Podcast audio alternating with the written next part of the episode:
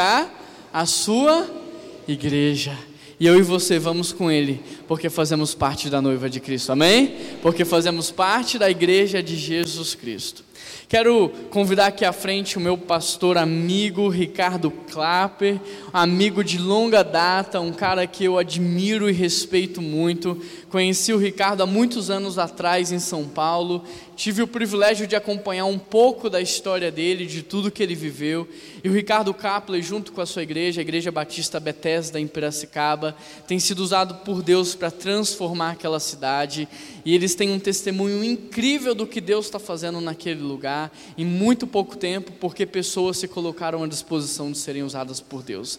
Então eu tenho o privilégio de apresentá-lo é, o privilégio de receber na nossa casa aqui, sinta-se em casa mesmo à vontade, e a nossa oração é que Deus te use muito no nosso meio, amém? Estenda suas mãos em direção ao Ricardo, Deus, nós queremos colocar este homem do Senhor, ó Pai, que o Senhor venha tocá-lo, que o Senhor venha falar através dele, que o Senhor venha usá-lo de maneira poderosa no nosso meio, para inflamar o nosso coração a respeito daquilo que o Senhor tem preparado para nós, a respeito daquilo que o Senhor quer fazer na cidade de Belo Horizonte, Pai. Usa a vida do Ricardo para comunicar conosco, Pai, aquilo que o Senhor quer falar com a nossa igreja nessa manhã, ó Pai. E a nossa oração nessa manhã é: não nos deixe de fora daquilo que o Senhor vai fazer em Belo Horizonte, Pai. Usa a vida do Ricardo em nome de Jesus, e é por isso que nós oramos e toda a igreja diz: Amém. Que Deus te use, viu?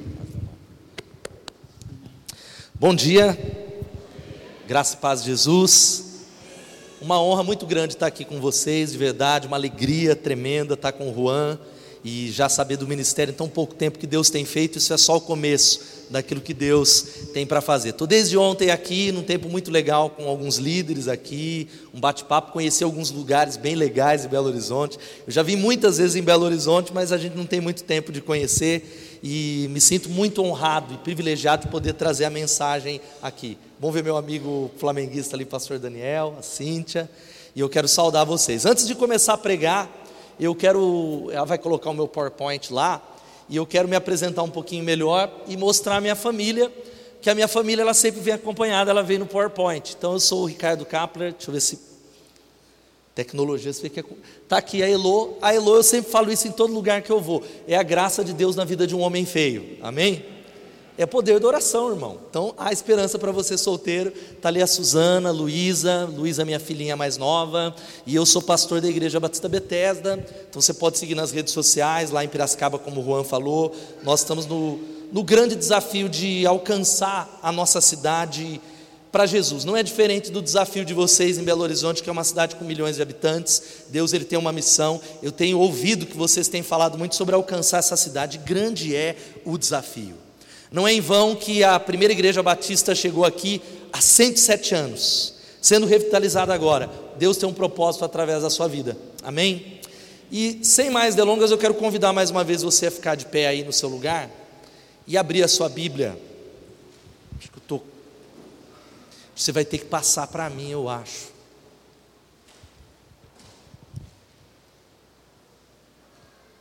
Eu vou dar um joia, você passa. E eu quero falar com você sobre transformando minha realidade pelo poder da oração. Você pode falar isso, repetir comigo? Vamos falar? Transformando minha realidade pelo poder da oração. E eu quero convidar você a abrir a sua Bíblia em Josué, capítulo 6. Josué, capítulo 6.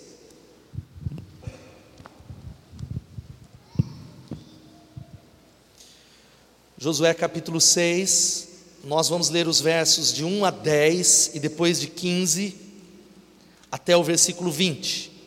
Quem achou diz amém. Quem não achou, diga a escola bíblica dominical. Você já pode voltar no domingo que vem, né, Juan? Não sei como, como é. Josué capítulo 6, os versículos 1 até o versículo 10, depois de 15 diante. Diz assim a palavra de Deus. Jericó estava completamente fechada por causa dos israelitas, ninguém saía nem entrava. Então o Senhor disse a Josué: Saiba que eu entreguei nas suas mãos Jericó, seu rei e seus homens de guerra. Marche uma vez ao redor da cidade com todos os homens armados. Façam isso durante seis dias. Sete sacerdotes levarão cada um uma trombeta de chifre de carneiro à frente da arca. No sétimo dia, marchem todos sete vezes ao redor da cidade, e os sacerdotes toquem as trombetas. Quando as trombetas soarem um longo toque, todo o povo dará um forte grito, o muro da cidade cairá, e o povo atacará, cada um do lugar onde estiver. Josué, filho de Num, chamou os sacerdotes e lhes disse: Levem a arca da aliança do Senhor, sete de vocês levarão trombetas à frente da arca, e ordenou ao povo: Avancem marchem ao redor da cidade, os soldados armados irão à frente da arca do Senhor. Quando Josué terminou de falar ao povo, os sete sacerdotes que levavam suas trombetas perante o Senhor saíram à frente, tocando as trombetas, e a arca da aliança do Senhor ia atrás deles. Os soldados armados marchavam à frente dos sacerdotes que tocavam as trombetas, e o restante dos soldados seguia a arca. Durante todo esse tempo tocavam-se as trombetas. Mas Josué tinha ordenado ao povo: não deem o brado de guerra, não levantem a voz, não digam palavra alguma, até o dia em que eu lhes ordenar, então vocês gritarão. Versículo 15 até o versículo 20. No sétimo dia levantaram-se ao romper da manhã e marcharam da mesma maneira, sete vezes ao redor da cidade. Foi apenas nesse dia que rodearam a cidade sete vezes. Na sétima vez, quando os sacerdotes deram o toque de trombeta, Josué ordenou ao povo: gritem, o Senhor lhes entregou a cidade. A cidade, com tudo que nela existe, será consagrada ao Senhor para destruição. Somente a prostituta Raabe e todos os que estão com ela em sua casa serão poupados, pois ela escondeu os espiões que enviamos. Mas fiquem longe das coisas consagradas, não se apossem de nenhuma delas para que não sejam destruídos do contrário, trarão, trarão destruição e desgraça ao acampamento de Israel. Toda a prata e todo o ouro e todos os utensílios de bronze e de ferro são sagrados e pertencem ao Senhor e deverão ser levados para o tesouro. Quando soaram as trombetas, o povo gritou. Ao som da trombeta e do forte grito, o muro caiu, cada um atacou do lugar onde estava e tomaram a cidade. Amém? Ao som da trombeta e do forte grito, o muro caiu, cada um atacou do lugar onde estava e tomaram a cidade. Você pode repetir comigo e dizer assim: tomaram a cidade? Eu queria convidar você mais uma vez, eu sei que nós oramos a orar mais uma vez, eu queria que você clamasse a Deus para que Ele falasse. 107 anos numa comunidade, alguns estão há muitos anos, outros chegaram aqui talvez menos de seis meses, menos de um mês, mas o que eu queria encorajar você é que você pedisse a Deus para que Ele falasse com você. Vai orando no seu lugar, falando: Deus, eu quero ouvir o Senhor. Nós já recebemos oração e eu sei que uma das nossas tendências é o coração ficar tão desassossegado que a gente já vai para tantos lugares, mas nós estamos aqui para ouvir a palavra de Deus, ouvir aquilo que Deus tem para falar, a poderosa palavra de Deus que pode mudar a nossa vida. Senhor, Todo-Poderoso, nós nos humilhamos nessa manhã diante da tua palavra, nos rendemos, nos prostramos diante da tua presença santa. Obrigado pela igreja, obrigado por esta igreja, obrigado por esse ministério. Para nós clamamos a ti que a tua palavra ela não volte vazia, que a tua palavra fale, que a tua palavra ela traga arrependimento, que a tua palavra traga clareza, que a tua palavra traga desafio no nome de Jesus. Por isso repreende a obra maligna nesse lugar leva cativo todo pensamento, toda ansiedade, todo desassossego no coração. E Pai, nós suplicamos a Ti, queremos ouvir a Tua voz, a nossa mente está alerta, o nosso coração está preparado. Senhor, fala conosco poderosamente, glorifica o Teu nome e edifica a Tua igreja, em nome de Jesus. Amém e amém. Pode se assentar. Era a geração anterior à de Jesus muitos anos havia sem chuva e aquela geração ela corria o risco de ser devastada pela seca em Jerusalém. O fato é que fazia 400 anos que não se ouvia uma voz profética. Mas fora dos muros de Jerusalém havia um sábio idoso chamado Rony.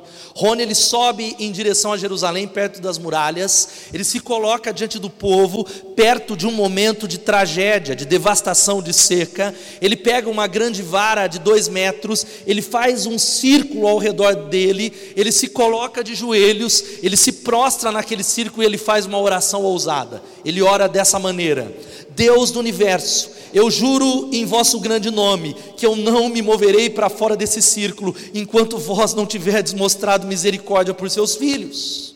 Conta a história, a tradição judaica que começa a cair uma chuva, uma pequena chuva sobre o povo de Israel. Rony continua naquele círculo e ele ousadamente ele ora, ele diz: "Deus, por favor, por tua misericórdia, não foi por essa chuva que eu orei. Conta a tradição que a chuva foi tão torrencial que o povo teve que correr para fora, para cima do templo, para lá do monte. E ele continuou prostrado naquele circo e ele ousadamente, ele faz uma oração. Ele diz: "Deus, nem tão pouco foi por essa oração. Não foi por uma, por uma chuva de destruição, mas por uma chuva que vem regar os valados, os montes e toda a plantação. Conta a história que assim Deus fez. Aquela geração anterior a de Jesus foi salva da seca e da morte. E nasce ali, o Talmud conta essa história, a lenda de Rony, o fazedor de círculos. Ele quase foi excluído lá da sinagoga, porque os fariseus falavam como é que ele ousou fazer tamanha oração diante de Deus. Mas ali não houve como negar o tamanho milagre, e aquela oração salvou uma geração. E eu acredito que nessa manhã não é diferente. É isso que eu quero ministrar para você, que Deus está aqui procurando fazedores de círculos. Deus está procurando homens e mulheres ousados. Eu vou, cada vez que eu fizer um sinal, você, isso. Porque eu não tenho dúvida, preste atenção, querido, em nome de Jesus, que intercessores ousados honram a Deus, e Deus honra pessoas que são intercessores ousados. Pessoas que tomaram a decisão de orar com, por grandes coisas, por grandes sonhos. Sabe por quê, querido? Eu queria que nós guardássemos isso. Eu tenho tentado basear minha vida nessa mensagem. Deus, Ele não se ofende com grandes sonhos. Deus ele não se sente, sente ofendido com grandes orações. Deus ele não se sente intimidado por uma simples razão. Ele se ofende com tudo menos do que isso porque grandes sonhos e grandes orações são orações onde nós convidamos Deus para ser glorificado. Aquelas orações que nós não precisamos do poder de Deus, o nosso braço pode resolver. Aquelas circunstâncias que são talvez pequenas, que nós oramos também, nós não convidamos o impossível a intervir, mas aquelas grandes orações como a de Rony. As orações que são orações maiores do que nós, elas honram a Deus. Sabe por quê? Elas demandam uma intervenção divina. E talvez um grande momento que acontece na vida humana, e não há nada maior do que isso, do que Deus não ama nada, sabe do que? O Deus ama manter as suas promessas. Quantos podem dizer amém? A coisa que Deus mais ama é pegar a sua palavra, é pegar a sua promessa, olhar para uma igreja, olhar para um pastor, olhar para discípulos, para homens e mulheres comuns que ousam crer na promessa crer na palavra, pedir a Ele, dizer: Deus, nós cremos em Ti, Deus, nós cremos na Tua palavra, louvado seja o nome de Jesus. E os maiores momentos da vida humana, olha aqui para mim, eu tenho vivido isso, Juan, eu sei que você já tem vivido isso, é o momento em que a nossa impotência, a nossa incapacidade se cruza com aquilo que Deus pode fazer. A impotência humana, a fraqueza humana se cruza com o poder de Deus. Isso se chama milagre, quando nós convidamos Deus a intervir. E por que é que Deus está convidando uma igreja a interceder? Por que, é que nós acreditamos que podemos transformar a realidade de Belo Horizonte, de Piracicaba, de São Paulo, da sua família, através do poder da oração? Porque orações são profecias. Profecias onde a melhor maneira de prever o futuro espiritual, a melhor maneira de prever o seu futuro espiritual é saber pelo que você está orando. Quais são as questões? Quais são as grandes causas que nós estamos orando? E a pergunta que eu faço para você, dá um clique para mim, eu vou dando um joia aqui. Deus não responde a orações vagas. Vamos repetir isso todos juntos? Fala com convicção isso comigo. Vamos falar? Deus não responde a orações vagas. E muitas vezes a nossa vida de oração é fraca porque nós não cremos em Deus. Nós temos medo de pedir o impossível porque nós olhamos para nós. Nós olhamos para a nossa capacidade, para o caixa da nossa igreja, talvez para as nossas habilidades, para o histórico familiar, para a dificuldade financeira do país, e nós não olhamos para aquilo que só Deus pode fazer. Qual é a sua oração? E eu faço uma pergunta: qual é a sua lista de oração? Quais são as orações que você tem feito? E para desenhar círculos, nós precisamos primeiro entender os desígnios de Deus, colocar alguns círculos ao redor das promessas de Deus. E círculos é um símbolo, dizer Deus, eu estou orando a promessa, eu estou orando a palavra, que a tua palavra se cumpra na minha geração, que a tua palavra se cumpra na minha família, sobre os meus filhos. E queridos, eu posso dizer para vocês que desde o início do meu ministério, eu tenho, junto com a minha comunidade, nós, vemos, nós estamos desenhando círculos ao redor das promessas de Deus para nós. E aí você pode dar um clique aí, antes de, pode dar um clique antes de, de falar sobre isso, dá um clique, por favor. Há algum tempo atrás, quase 15 anos atrás, eu iniciei uma igreja em Piracicaba. Saí do seminário, Deus me deu uma palavra, um desejo de edificar uma igreja que fizesse a diferença na cidade. E aí eu, no último ano do seminário, eu, a minha esposa, na época minha noiva, mais três famílias, iniciamos lá um ponto de pregação e era um lugar muito pobre, improvável, sem recursos, sem dinheiro, sem possibilidades. Onde as pessoas, e a maioria das pessoas que eu pegava conselho, Juan dizia assim: Cara, você vai enterrar o seu ministério. Eu falava com pastores na faculdade teológica e eles diziam: sai dessa, não há salário, não há possibilidade, não há gente, você tem potencial, não aceite esse desafio, é da sua cabeça. A minha família, o meu pai ele não é crente, ele dizia: Você está maluco?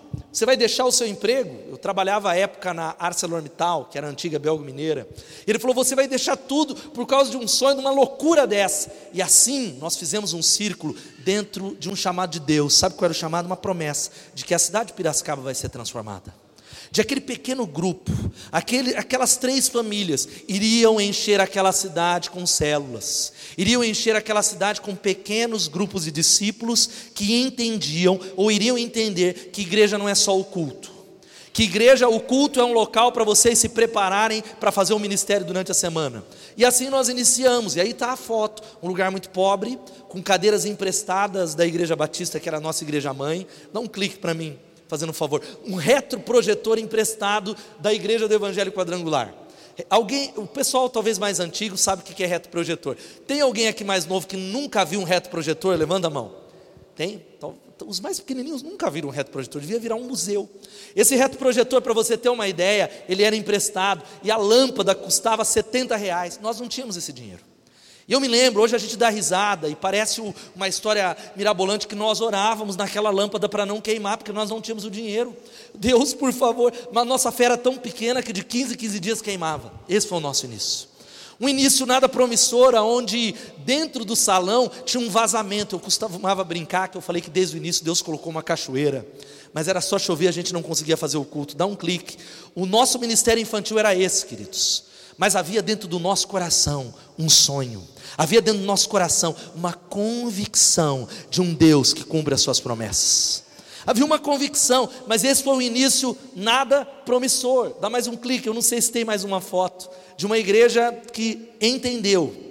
Eu ainda vou terminar de contar essa história de que nós desenhamos um círculo ao redor das promessas e falamos: Deus, nós ousamos acreditar.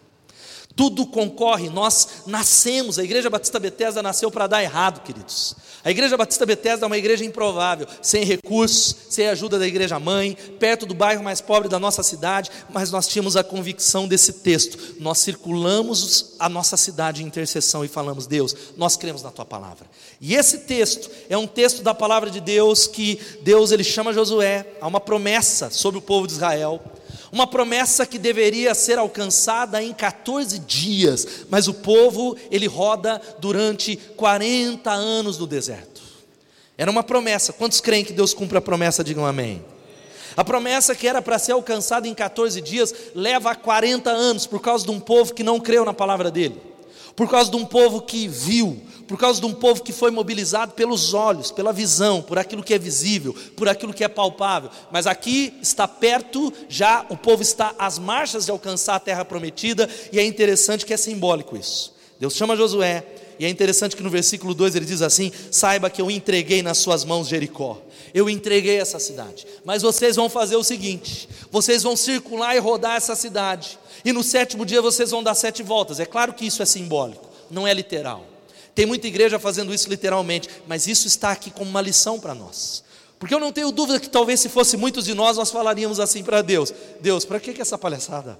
rodar uma cidade, já dá logo de uma vez. A gente já levanta na porrada e já tem guerreiros aqui em Israel. Para que rodar sete vezes? De jeito nenhum, eu não vou pagar esse mico, eu não vou fazer isso. Mas eu não tenho dúvida que Jericó está ali, e essa passagem está ali, dentre tantas implicações, para mostrar algo e nos ensinar uma simples lição. Se você continuar circulando, se você continuar perseverando e crendo, Deus vai cumprir a promessa. Quantos podem dizer amém? E aí a pergunta que eu faço para você antes de te dar três conselhos e três lições são é a seguinte, que Jericó ela pode ser pronunciada de várias maneiras. Jericó pode ser declarada de várias maneiras. Para você que está aqui, talvez, se você tem câncer, a sua Jericó se diz cura. Se você está com um casamento em ruínas, sabe qual é a Jericó? Se diz reconciliação, os muros que precisam ser quebrados. Talvez a sua Jericó, ou talvez seja a área financeira, ou seja talvez uma dificuldade espiritual, seja uma enfermidade. Mas a pergunta que eu quero dizer para perguntar para você antes dos conselhos é: quais são as promessas que Deus quer que você persista? Quais são as coisas que Deus falou, que estão na palavra, que são coisas dele, da palavra de Deus, que você tem vivido a quem? Porque os fazedores de círculos como o Rony, eles sabem, irmãos, olha aqui para mim, que é cedo demais para desistir que é cedo demais, que sempre é cedo demais, porque nunca se sabe quando as muralhas irão cair. As muralhas podem estar para cair a uma oração, as muralhas podem cair imediatamente. É interessante que a Bíblia sempre fala de milagres e diz imediatamente, mas esse imediatamente às vezes é 30 anos depois.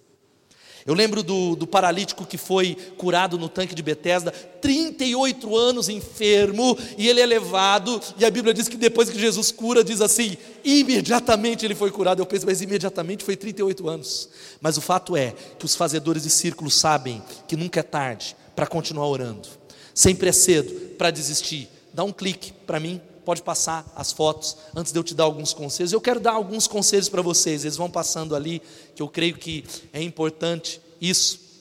Pode dar um clique, pode passar. Aí eu estou mostrando algumas fotos lá do nosso início. Quais são os conselhos, irmãos, para que a nossa realidade seja transformada? Ei, olha aqui para mim. Quantos que estão aqui nessa comunidade podem dizer: Eu tenho alguma área que precisa ser transformada? Levanta a mão. Quantos têm alguma área que precisa ser transformada? Eu creio que tem três conselhos para você. O primeiro, sabe qual é? Sonhe grande. Você pode dizer sonhe grande. Diga mais uma vez: sonhe grande. Há algo que aqueles que estudam o cérebro humano chamam de mapeamento neural. Sabe o que significa isso? Aqueles que têm filhos pequenos, quem tem filho pequeno aqui, levanta a mão. As crianças, elas têm uma imaginação fértil e ilimitada. Elas sonham com coisas, eu quero voar, eu vou ser um super-herói, eu quero ser um astronauta, eu vou ser médico, eu vou ser presidente do Brasil. Hoje está muito comum dizer, eu vou ser youtuber, eu vou ser digital influencer. Mas as crianças sonham, eu quero ser um jogador de futebol. O fato, preste atenção, é que a maioria de nós para de viver de imaginação. Nós vamos amadurecendo, nós casamos, nós começamos a nos deparar com muralhas, com dificuldades e aprendemos que a vida não é desse jeito, não. Ei, menos, menos. Você já está com 40 anos, 50 anos, os sonhos não se concretizaram, você já é abençoado, e nós paramos de viver de imaginação e passamos a viver de memória. E, a, e no lugar de criarmos o futuro, sabe como é a nossa vida? Nós começamos a repetir o passado. Nós paramos de criar o futuro, nós paramos de orar pelo futuro, nós paramos de sonhar com o futuro, e sabe como é a nossa vida? Nós repetimos o passado. A nossa vida na igreja, nas nossas comunidades, não passa muitas vezes de uma repetição rotineira do passado, e em lugar de viver pela fé, sabe o que nós vivemos? Nós passamos a viver pela lógica. Olha, se eu posso ir até aqui, eu vou, se eu não posso, é imprudência se eu não tenho condições de ir ali, se a nossa comunidade não tem condições de plantar uma igreja, de avançar a equipe, de aumentar, nós não podemos, porque é lógico. E no lugar de perseguir os sonhos, sabe o que nós começamos a fazer? Nós paramos de circular a nossa Jericó. Nós paramos de dar voltas na nossa Jericó, nós nos acomodamos a uma vida menor, mas o fato é que a fé aumenta os nossos sonhos. Quantos podem dizer amém? E quanto maiores forem os seus sonhos, mais fé você precisa. Quanto mais você sonhar, Pastor Juan e Primeira Igreja Batista de Belo Horizonte, mais você precisa viver de joelhos, mais você precisa orar. E quanto mais você ora, mais você vai sonhar. Quanto mais você clama, orando sobre aquilo que Deus pode fazer na igreja, sobre aquilo que Deus pode fazer na célula, sobre aquilo que Deus pode fazer não só em Belo Horizonte, mas em um estado aquilo que Deus pode fazer em uma nação. Ore pelo Brasil, queridos. Não canse de orar pelo Brasil. Saia dessa polarização, leia sobre política, entenda as questões, mas saia dessa polarização na nossa nação. Ore para aquele que pode mudar o nosso Brasil no nome de Jesus. Não é governo A ou B, é o poder de Deus que diz assim: olha, se o meu povo que se chama pelo meu nome se humilhar e orar, se buscar a minha face, se afastar dos seus maus caminhos, dos céus eu ouvirei e sararei a sua terra. Quantos creem nessa palavra? Mas a gente vê tantas más notícias que nos afastamos da promessa da palavra de Deus. Mas eu quero dizer para você que quando nós desenhamos círculos de oração, Deus vai recebendo glórias. Quando nós pegamos alguém que nós dizemos assim, é câncer, nós precisamos orar. Quantos podem dizer amém? Mas crente, ela é uma, ela é uma raça muito estranha. Porque nós cremos no Deus que fez os céus e a terra. Quantos creem de verdade? Você crê que Deus tem todo o poder? Mas a gente olha e fala, ele tem todo o poder, mas ele é soberano, ele sabe. Ele sabe todas as coisas. Alguém tem câncer na igreja. A primeira pergunta que a gente faz qual é? É maligno ou benigno? Aí, maligno, ixi, já era, vamos orar. A benigno, ah, dá para orar. Porque nós começamos a duvidar daquilo que Deus pode fazer. Nós não oramos por coisas que fazem Deus receber a glória. Eu me lembro que a Betesda e o desafio, sabe qual foi? E essa tem sido a minha oração, essa tem sido a minha palavra para a minha liderança. Nós queremos sonhar, mas tão grande, mas tão grande, tão grande, tão grande, que quando isso acontecer, não haverá dúvidas que foi Deus que fez, que a glória é dele. Louvado seja o nome de Jesus. Agora o problema, eu queria que você lesse essa frase comigo, vamos ler todos juntos. Quando a imaginação é sacrificada no altar da lógica, Deus é roubado da sua glória. Quando nós paramos de sonhar, ei querido, sonhe, sonhe grandes coisas que tragam glórias a Deus, não sonhos que tenham a ver com o seu umbigo, mas sonhos de abençoar pessoas, sonhos que repartam a glória de Deus, que repartam os seus recursos, sonhe em nome de Jesus, porque fé, presta atenção nessa declaração, é a disposição de parecer tolo. Crer de verdade, não aquilo que está na nossa mão, é a disposição de parecer bobo. Por exemplo, Noé, quando ele constrói a arca, ele foi reputado como tolo. Quando Deus chama um homem e fala, constrói uma arca, você já imaginou se você vivesse naquela época? Vai, constrói essa arca. Nunca choveu. O que é esse negócio de chuva? Seu bobão. Noé, ele pareceu tolo. Moisés parecia um tolo. Davi, ao se levantar para derrubar Golias, ele parecia tolo, porque para você viver um milagre, olha aqui para mim, você precisa assumir riscos no nome de Jesus. Eu tenho olhado para o meu ministério, Deus tem nos abençoado, mas o quanto, Juan, nesses últimos um ano e meio eu tenho visto que a gente não tem assumido riscos. O quanto nesse um ano e meio nós estamos medrosos, o quanto nesse um ano e meio nós estamos vendo Deus trabalhar, Deus está trabalhando na igreja, Ele está operando, mas o fato é que você não pode, re, não pode construir a reputação de Deus sem colocar a sua em jogo, sem arriscar a sua sem dizer eu vou orar, nós vamos avançar, nós vamos mudar essa juventude dessa cidade. Nós cremos nisso no nome de Jesus, porque Deus é um Deus de multiplicação. Quantos podem dizer amém? Porque o tamanho das suas orações depende do tamanho do seu Deus. Qual é o tamanho do seu Deus? Se o seu Deus é tão grande quanto você diz, qual é o tamanho dele? Porque nós fazemos orações tão pequenas, porque nós nos contentamos com sonhos tão pequenos. O primeiro conselho é esse: sonhe grande. Você pode dizer sonhe grande. Segundo conselho, você sabe qual é? Pode dar um clique, eu acho que tem várias coisas aí. Ah, está aqui qual é o nosso sonho. Nós estamos sonhando com a nossa cidade, nós estamos orando por Piracicaba. E eu tenho clamado incansavelmente, Deus, que cada rua dessa cidade tenha um pequeno grupo de discípulos que está fazendo a diferença. Deus, eu vou dar a minha vida para que essa visão, segundo a tua vontade, avance em nome de Jesus. É o sonho, pode passar. Segundo conselho, sabe qual é penúltimo? Ore com força. Você pode dizer ore com força? Orar com força envolve persistência. É sangue, suor e lágrimas. Orar com força, meu irmão, é bidimensional. Nós oramos como se tudo dependesse de Deus, porque depende dele mas nós oramos e trabalhamos e trabalhamos como se dependesse de nós, no sentido de que a minha parte eu irei fazer, eu me levantarei. Se eu tenho um problema no meu casamento, eu procurarei ajuda. Eu não ficarei passivo, eu me levantarei, porque fé é dar um passo. Fé é entrar em ação, e orar com força significa que nós precisamos estar desesperados. Irmãos, tempos de desespero exigem medidas desesperadas. Eu não sei qual é a crise que você enfrenta ou qual enfrentou, Mas tempos de desesperos exigem medidas desesperadas. Quando uma criança ou alguém está se afogando, você já viu qual é o grito que ele dá? Qual é o grito? É um grito de socorro. E sabe o que, que a palavra clamor, clamor nas Escrituras, a palavra original para clamor significa um grito de socorro. As nossas orações muitas vezes não passam, talvez, de murmúrios mas não uma medida desesperada, e não há um ato mais desesperado, sabe do que? Do que fazer um círculo, do que se prostrar e orar com persistência, não desistir, orar com força, dizer: Belo Horizonte vai ser transformada, essa igreja vai multiplicar, a minha família vai ser salva em nome de Jesus. E há momentos que a gente precisa jogar fora a precaução, fora, fazer um círculo, cair de joelhos e orar pelo impossível, como Rony, e falar: Deus, salva minha família liberta o meu filho, muda a minha situação financeira, transforma, transforma, liberta a minha vida em nome de Jesus. Sabe qual a pergunta que eu faço, querido, para você que está em cima e aqui? O quanto você está desesperado por um milagre? O quanto você está desesperado pela salvação do seu familiar? O quanto você está desesperado pela salvação de Belo Horizonte? O quanto você está desesperado para que Deus abençoe ainda mais essa igreja? O quanto você está desesperado, quantas vezes você está circulando a promessa, quantas vezes você tem orado por isso que talvez te aflige, qual é o seu quociente de persistência? Porque pessoas elas tomam medidas desesperadas para chegar a Deus. Elas fazem sacrifícios, porque não conhecem a palavra, mas nós temos um livre acesso, louvado seja o nome de Jesus. Pode dar um clique para mim, tem algo é, interessante, eu quero que você leia esse texto junto comigo, vamos ler todos juntos?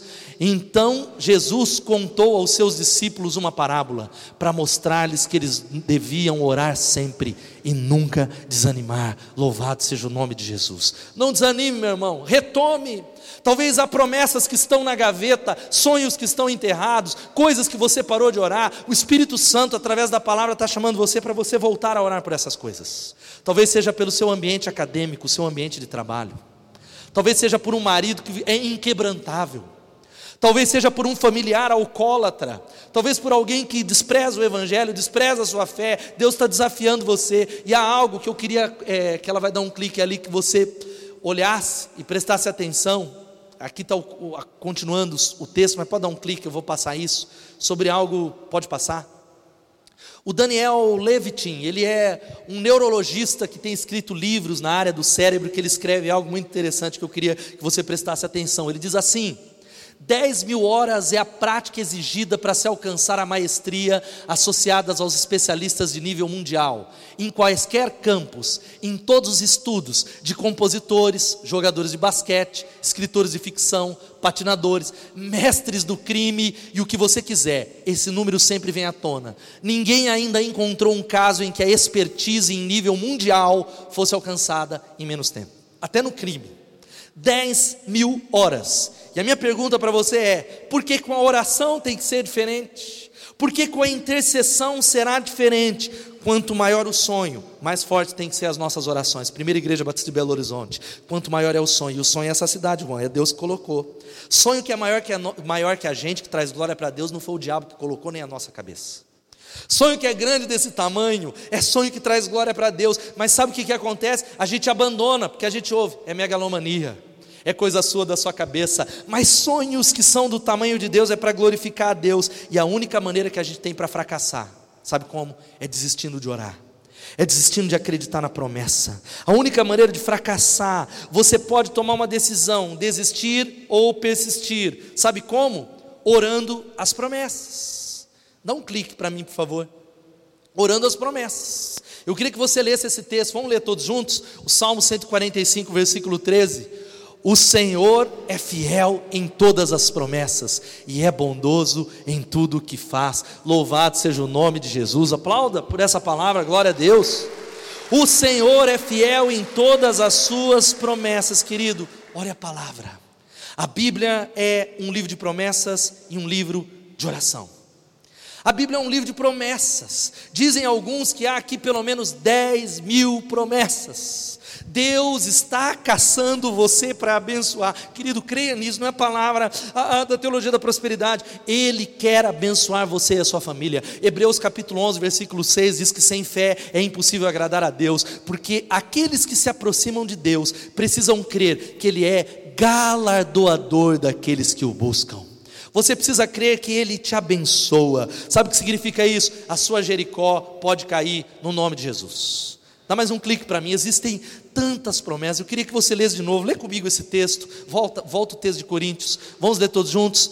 Pois quantas forem as promessas feitas por Deus, tantas tem em Cristo sim. Por isso, por meio dele, o Amém é pronunciado por nós, para a glória de Deus. Louvado seja o nome de Jesus. Pode dar um clique nessas promessas. Êxodo capítulo 15, versículo 26 diz assim: Se vocês ouvirem a minha voz e me obedecerdes, nenhuma das doenças que atingiram os egípcios os atingirão, porque eu sou o Senhor que te sara. Eu sou Jeová Rafá. Deuteronômio vai dizendo: se atentamente ouvides a minha voz. A Bíblia vai dizendo em tantas partes, uma promessa sobre o sono, Salmo capítulo 4, versículo 8: Em paz me deito e logo adormeço. Só Deus me faz dormir em segurança. O Salmo 23, versículo 1 diz: O Senhor é o meu pastor e nada me faltará. Você pode dizer isso: O Senhor é o meu pastor e nada me faltará? O Senhor. Quem tem Jesus tem tudo, louvado seja o nome do Senhor. Aquilo que talvez te tira a paz é porque você não entendeu que quem tem Jesus tem tudo. Tantas outras promessas. 1 João 9 diz que se confessarmos os nossos pecados, Ele é fiel e justo para perdoar os nossos pecados e nos purificar de toda injustiça. A Bíblia diz que quem pede, recebe, quem busca, encontra, quem bate, a porta será aberta. A Bíblia vai dizendo tantas e tantas coisas poderosas. Filipenses capítulo 4, versículo 19 diz que o meu Deus, segundo as suas riquezas, suprirá as vossas necessidades em glória através de Cristo Jesus. Jesus. Hebreus capítulo 3, versículo 5 vai dizendo que Deus nunca te deixarei e nunca o abandonarei. Atos capítulo 1, versículo 8 diz: Mas recebereis poder ao descer sobre vós o Espírito Santo e sereis minhas testemunhas. Promessas, promessas, promessas. Sabe o que a gente precisa? Sonhar grande e orar as promessas. Há uma promessa da palavra de Deus que está ali em Atos 16, 31. Sabe o que a promessa diz? Crê no Senhor Jesus Cristo e será salvo tu e a tua casa. Quantos têm familiares que não conhecem a Jesus? Aí a gente, há uma facela da igreja que diz: não, mas o original quer dizer tal coisa. O original, o original, o propósito original é que Deus pode todas as coisas. A Bíblia diz: crê no Senhor. Eu tenho orado pelo meu pai há 30 anos e eu vou batizá-lo. Não há um dia que eu não deixe de orar pelo meu pai evangelizá-lo. Ontem mesmo, na casa do Juan, eu mandei uma mensagem, falei, pai, amo você, ouve essa mensagem que eu gravei para a liderança. Eu vou batizá-lo, pai. O senhor ainda vai frequentar uma célula. E aquela história daqueles pequenos discípulos, que é a minha história, que circulou uma promessa.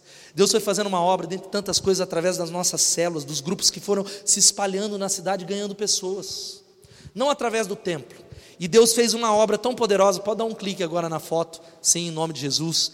E Deus ele tem feito uma obra poderosa naquela cidade. Sabe por quê? Primeiro, nós estamos sonhando grande. Primeira Igreja Batista de Belo Horizonte é uma história que ficou lá, mas esquecendo-me das coisas que ficaram para trás, avancem para aquilo que Deus coloca diante de vocês. Sonhe grande, sonhe do tamanho de Deus, sonhe, pode dar um clique, pode ir passando essas fotos. Tantas coisas Deus tem feito, você pode dar um glória a Deus? E querido, se Deus fez lá em Piracicaba, imagina o que Ele vai fazer em Belo Horizonte.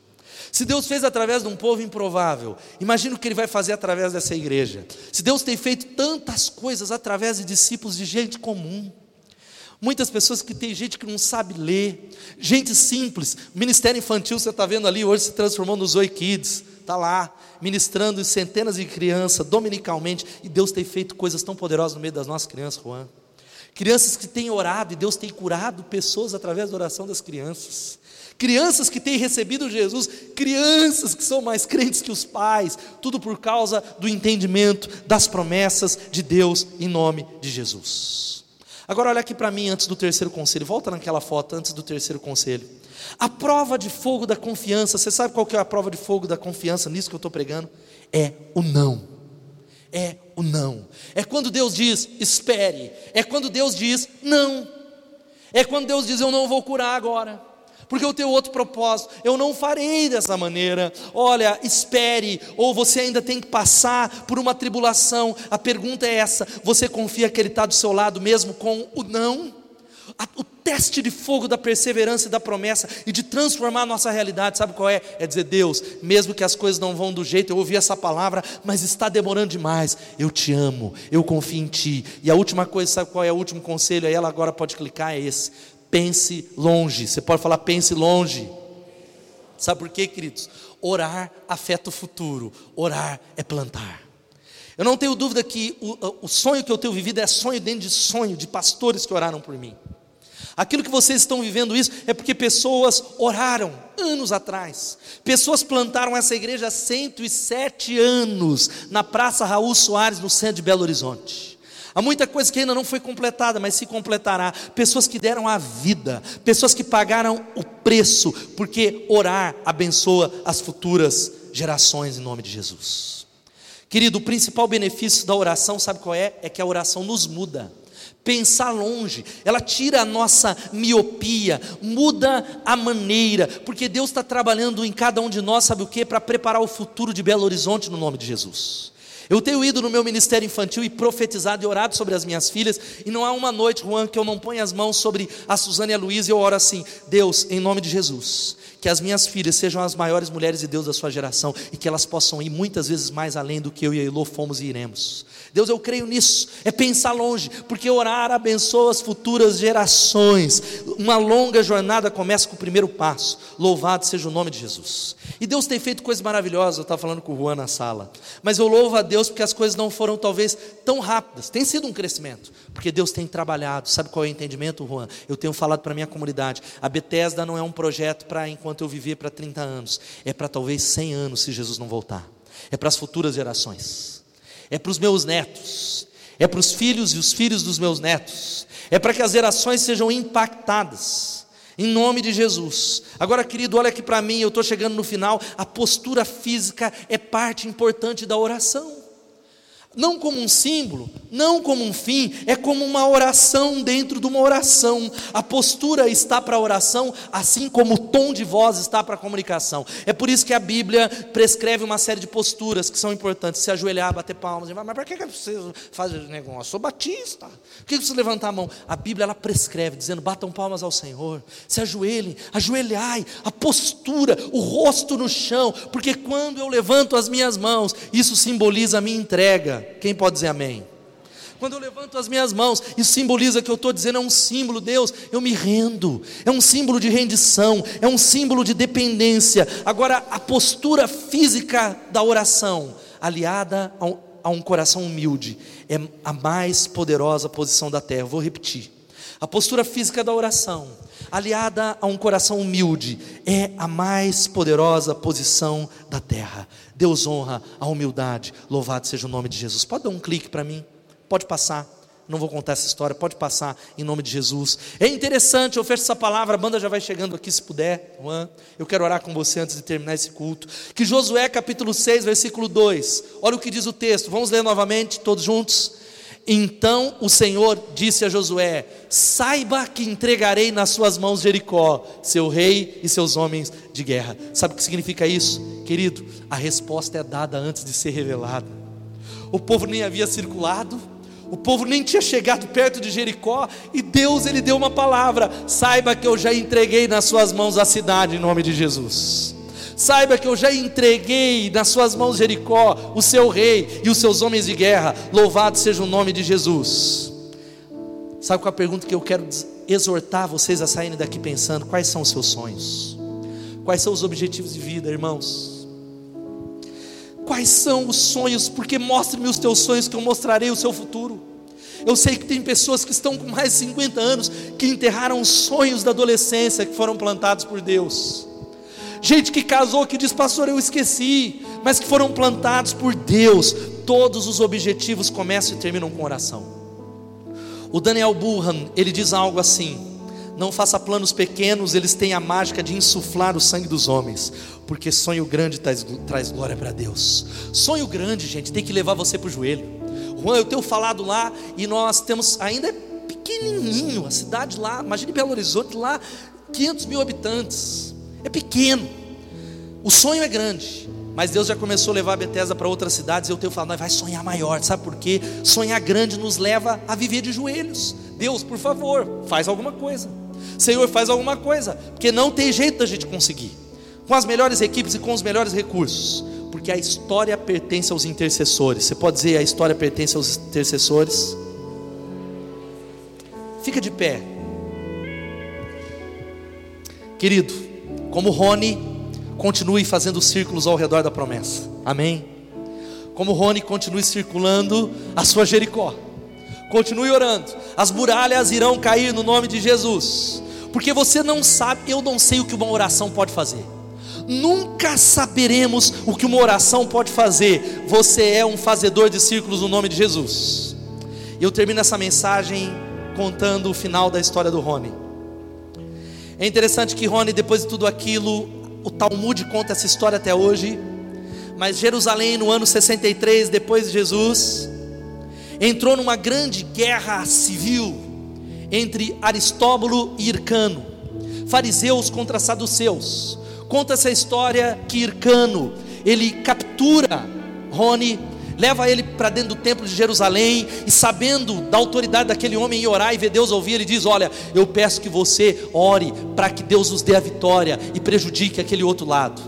Rony, ele se posiciona e ele faz uma oração.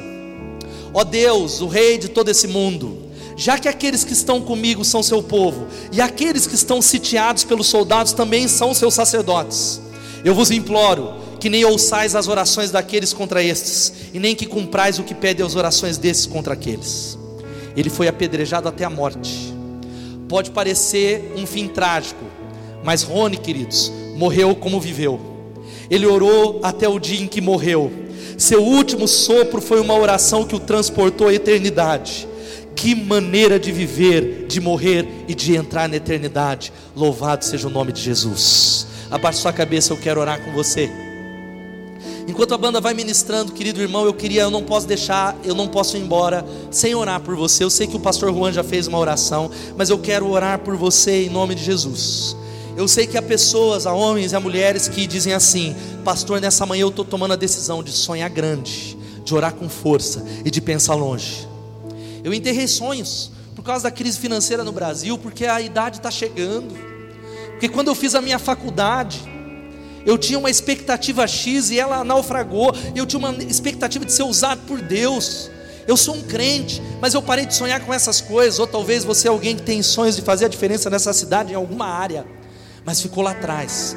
Talvez o sonho que Deus tem colocado, sabe qual é? A salvação da sua família, a libertação, a cura física, a mudança de um segmento de moradores de rua dessa cidade. Eu não tenho dúvida que se Deus tem colocado no coração do Juan o desejo de trabalhar com os moradores de rua dessa cidade e que está ao redor da igreja, Deus já falou isso com alguém dessa igreja no nome de Jesus alguém que talvez nem sabe como vai fazer, mas Deus colocou, e há sonhos e há projetos que estão aí, que talvez você tenha diminuído. Sonhe grande, ore com força, pense longe. Se há alguém que diz assim, eu estou renovando o meu compromisso de transformar a minha realidade através do poder da oração, eu vou sonhar, pastor. Levanta sua mão no seu lugar, eu quero orar por você. Glória a Deus, glória a Deus, glória a Deus, glória a Deus, glória a Deus. Eu queria poder orar com você enquanto eles cantam essa canção bem rapidinho. Se você puder vir à frente, eu queria fazer essa última oração. Sai do seu lugar, querido, vem aqui. Em nome de Jesus. Pode sair, querido. Talvez é necessário arrependimento nessa manhã. Sabe por quê, irmãos? Arrependimento por vivermos uma vida aquém daquela vida que traz glórias para Deus uma vida que talvez é tão pequena que não precisa do sobrenatural. Eu queria que enquanto eles vão cantando, você vai fazendo isso. Deus, perdoa-me, Jesus. Eu tomo a decisão. Vai clamando. Eu encontrei minha esperança, luz, canção. Vai clamando. Lugar seguro nele achei, rocha que não se abala grande amor em Cristo há, sem medo posso caminhar, consolador. Para a glória dele, em seu amor me apego. Vai clamando ao Senhor, clamando a Ele. Louvado seja o nome de Jesus.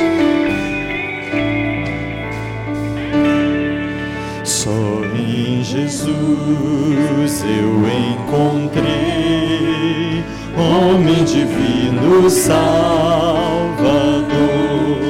presente doce de amor, foi rejeitado pelos seus. Cante! Naquela cruz se padeceu, justiça satisfez.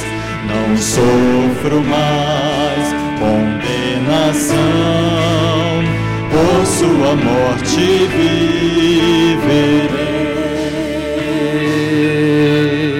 Sabe o que eu queria que você fizesse isso quando a banda toca? Coloca a mão em quem está do seu lado em nome de Jesus.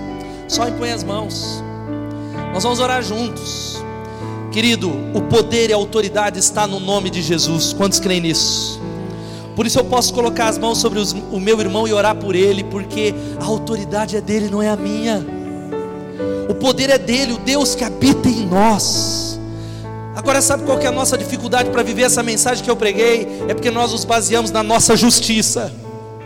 Nós nos posicionamos e ouvimos uma mensagem como essa e falamos, mas eu sou tão falho, pastor. Eu sou tão pecador.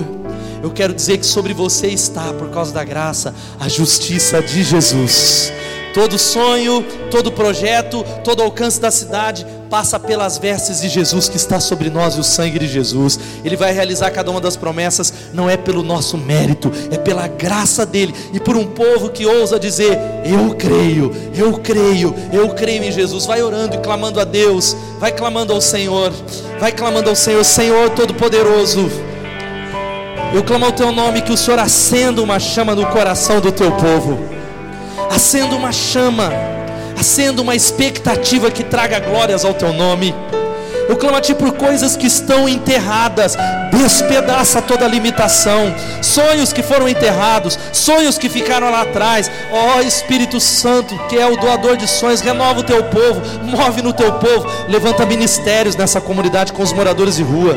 Eu sei que o Senhor já falou com mulheres, com homens, com jovens, ministérios que vão mudar Belo Horizonte, que mudem essa cidade. E Pai, eu clamo agora por cura física, por cura física. Alguém que precisa de oração na área de cura física, levanta a sua mão onde você está. Levanta a mão, mesmo lá no auditório. Você que está perto, querido, põe a mão especificamente sobre esses irmãos que estão aí do lado. Só impõe as mãos do lado. Fica com a mão levantada e depois que puserem as mãos, você pode abaixar. Em nome de Jesus. Em nome de Jesus. Vai orando. Senhor, nós oramos por cura física nessa manhã. A tua palavra diz que o nome de Jesus levanta os mortos. O nome de Jesus é poderoso. A tua palavra diz que pelas tuas pisaduras nós fomos sarados, pelas tuas pisaduras nós fomos curados. Eu clamo ao teu nome que o Senhor cure o teu povo para a glória de Jesus. Cura Cura, Senhor. Nós pedimos, nós imploramos, mas oramos confiando no nome, oramos confiando na promessa. Senhor, faz uma obra de maneira que a família do teu povo, os filhos, os vizinhos, essa comunidade celebre aquilo que só o Senhor pode fazer. Celebre o nome que levantou Jesus dentre os mortos, o Espírito Santo que é poderoso. Cura, cura. Nós clamamos move, ó Deus. Abençoa aquele, o Juan Abençoa a família pastoral, os líderes dessa igreja.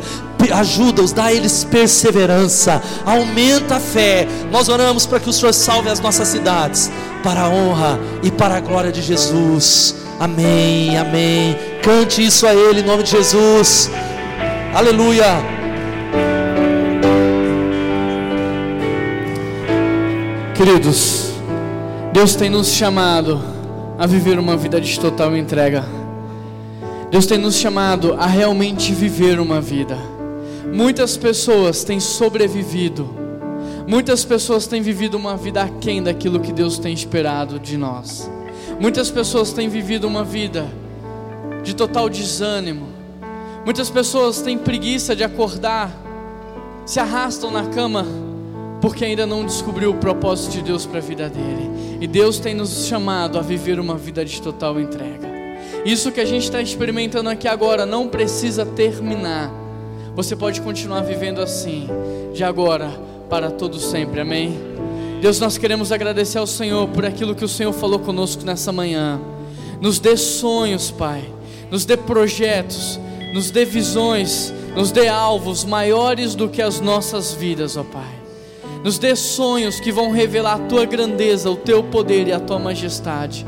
Sonhos que toda a cidade vai olhar para nós e que eles possam dizer: Deus está naquele lugar, porque se não fosse por causa de Deus, isso não haveria de estar acontecendo. Pai, que em nome de Jesus o Senhor nos levante como luz dessa cidade, como sal nesse lugar, como símbolo, como um sinal histórico do teu reino, Pai. E que o Senhor transforme nessa manhã, Deus, nossas vidas em pastores, ó Pai.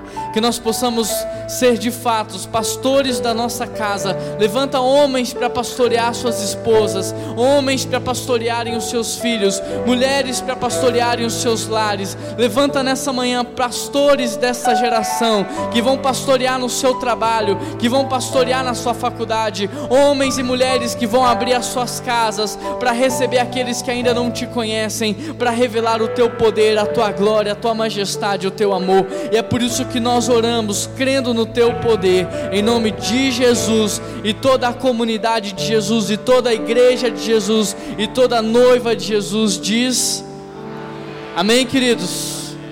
Olha para a pessoa que está do seu lado, a gente já está experimentando desse sonho, amém?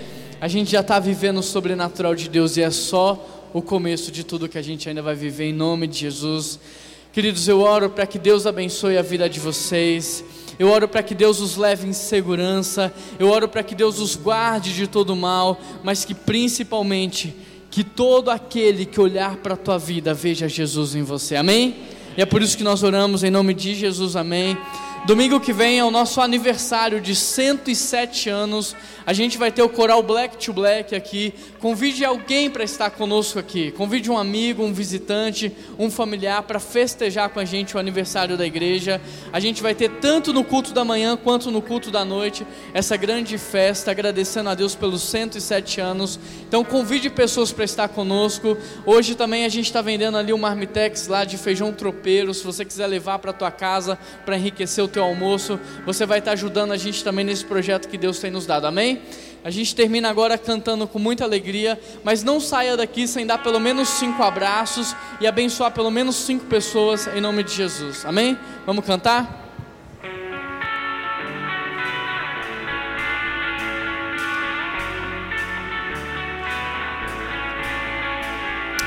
Água em vinho tornou os olhos dos cegos abriu, não outro igual, igual a Deus. Dentro da noite brilhou, nas cinzas nos fez ressurgir, não outro igual, igual a Deus. Deus, tu és grande, és invencível, mais elevado que qualquer outro. Tu és a cura, grande em poder, nosso Deus, nosso Deus.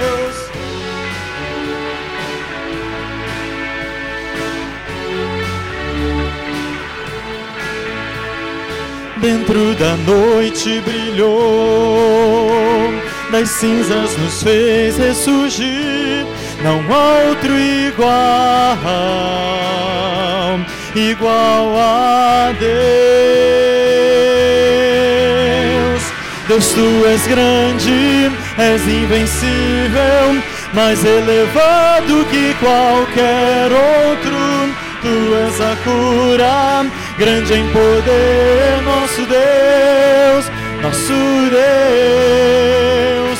Deus, tu és grande, és invencível, mais elevado que qualquer outro. Tu és a cura, grande em poder, nosso Deus, nosso Deus.